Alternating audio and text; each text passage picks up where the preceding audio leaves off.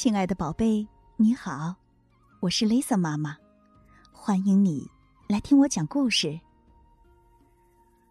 在远古的蛮荒时期，也就是很久很久很久以前，在人们的生活当中是没有火的存在的。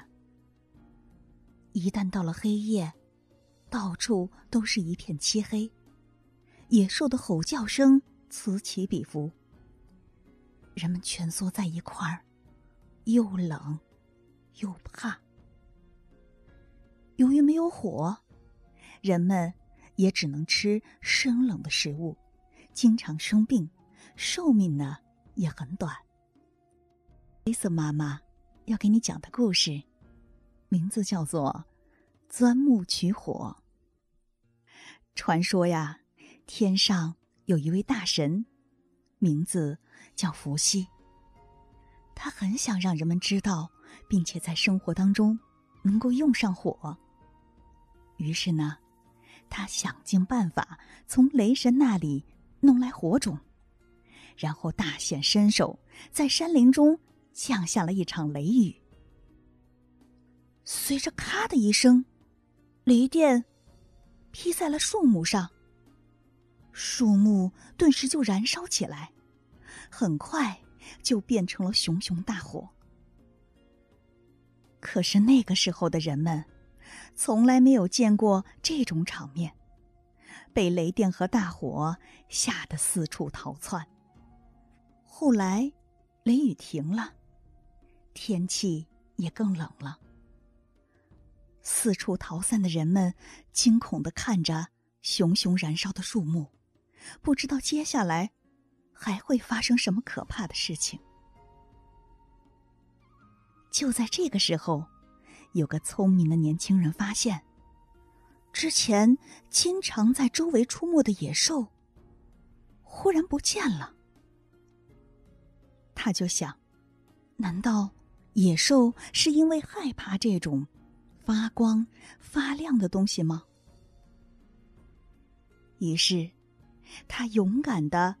靠近了火，竟然意外的发现身上暖和了不少，于是便高兴的招呼大家一起过来。与此同时呢，人们又惊喜的发现附近烧死的野兽发出了阵阵香味儿。大家聚到火边，分食烧过的野兽肉，都觉得从来没有吃过这样的美味。人们享受着火带来的各种好处，感受到了火的可贵，于是便捡来树枝，不断的往火堆里续柴，而且每天都派人轮流的守着火种，不让它熄灭。可是这一天，值守的人睡着了，树枝燃尽之后，火就熄灭了。人们重新陷入了黑暗和寒冷。这一次，又是大神伏羲帮助了大家。他进入到那个勇敢、聪明的年轻人的梦里，告诉他说：“在遥远的西方，有个岁明国，那里呢有火种，你可以去那儿把火种给大家带回来。”年轻人醒来之后，想到了梦里伏羲说的话，决心克服困难，到岁明国去寻找火种。年轻人翻过高山，趟过河流，穿过森林，历尽了千辛万苦，终于来到了岁明国。一个远的连太阳和月亮都照不到的国度，但是在那儿。一片黑暗，根本就没有火。年轻人非常失望，但他实在是太累了，于是就靠着树墩坐下来休息。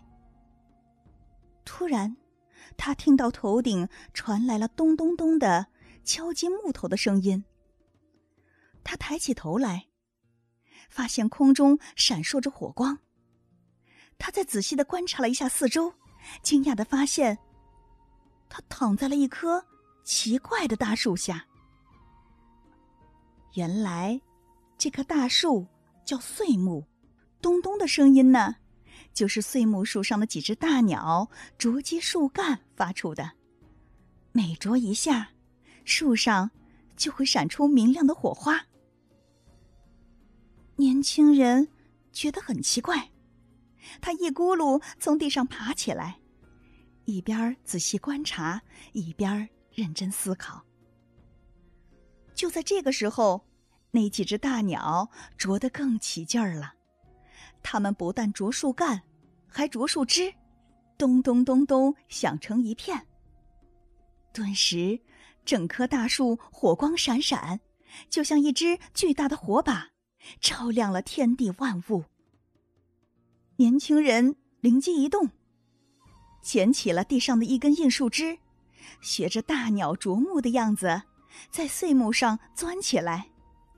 果然，树枝被点着了。年轻人太高兴了，恨不得马上奔回家。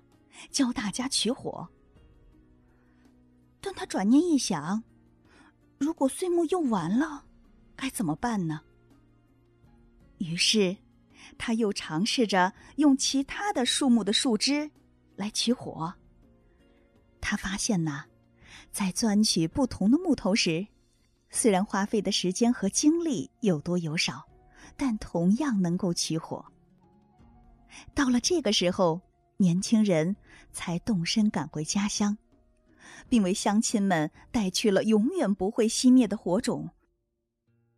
从那以后，人们再也不用生活在寒冷和黑暗当中了。大家都被这个年轻人的勇气和智慧所折服，推举他做首领，称他为“燧人”。燧人呐，也就是取火者的意思。在雷森妈妈的理解当中，取火者从来都是智慧、勇敢的象征。亲爱的宝贝，想想看，在远古的蛮荒时期，条件那样的寒冷和艰苦，但是人们仍然找到了取火的方法。那么，在现在咱们的生活当中，还有什么困难是不能被克服的呢？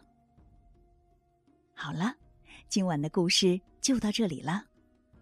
如果你喜欢 Lisa 妈妈的故事，可以在微信公众号搜索并关注“雷森妈妈讲故事”，就能听到所有的故事了。当然了，欢迎你把故事分享给你的好朋友。要知道，分享可是一种美德。夜深了，该睡觉了，宝贝，别忘了给身边的亲人。一个大大的拥抱，轻轻的告诉他：“我爱你。”晚安。